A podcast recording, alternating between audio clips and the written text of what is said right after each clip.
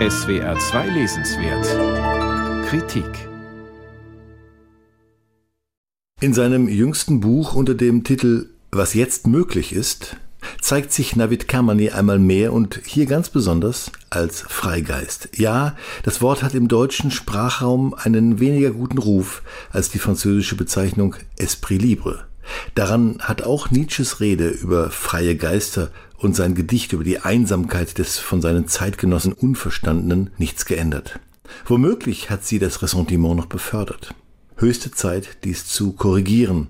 Denn ein Autor wie Navid Kermani ist ein freier Geist in der Tradition Montaignes und Tucholskis, der mit analytischer Schärfe und gleichzeitig mit Empathie nicht nur die Unzulänglichkeiten des Alltags, sondern auch die Grausamkeiten des Weltgeschehens als das benennt, was sie sind jenseits des akademischen Elfenbeinturms, dessen Grenzen der habilitierte Orientalist ignoriert.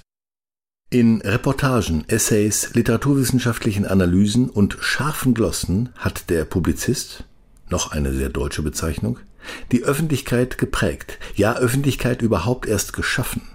33 dieser wichtigen Texte hat Navid Kermani in seinem jüngsten Buch zusammengestellt und erinnert damit an 33 politische Situationen, so der Untertitel, aus den vergangenen drei Jahrzehnten, die sich im Nachhinein als Weggabelungen politischen Handelns erweisen, aber leider selten als solche begriffen wurden. Der Autor ist dabei frei von Rechthaberei, nach dem Motto hättet ihr doch damals auf mich gehört. Vielmehr erkennt er durch den Blick zurück, dass vieles in der Politik durch eine zunächst unsichtbare Kette von Ursache und Wirkung verbunden ist, wie er es nennt.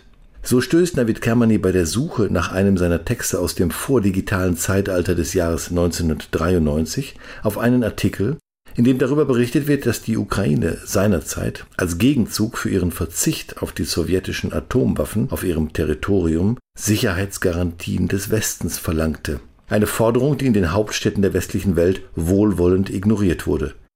Was aus dieser Ignoranz wurde, sieht man heute in aller Deutlichkeit.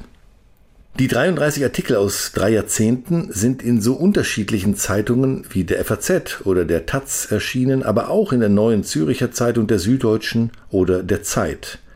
Und sie drehen sich immer wieder um die Themen Gewalt in der Politik, Religion und Ideologie oder Fanatismus und Aufklärung.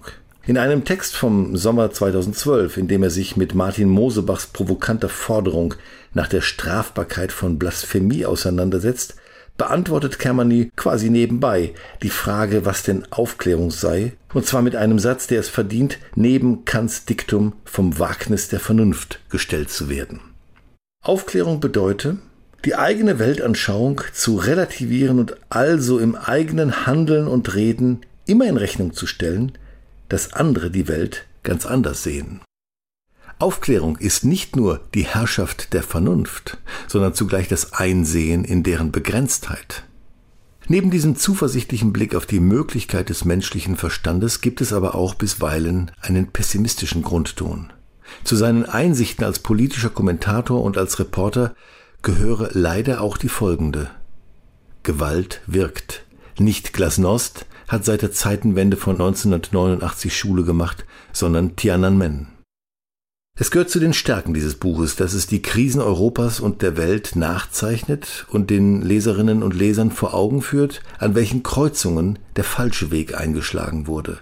Aber auch wenn Navid Kermani feststellt, dass er seltener mit den Hoffnungen richtig lag, häufiger indes mit seinen Befürchtungen, es ist die skeptische Beobachtung dieses Intellektuellen, welche die Zeitläufe erst begreifbar macht und eine Öffentlichkeit schafft, die sich als Echoraum der Demokratie versteht in der keiner gezwungen ist, die Fehler von gestern zu wiederholen.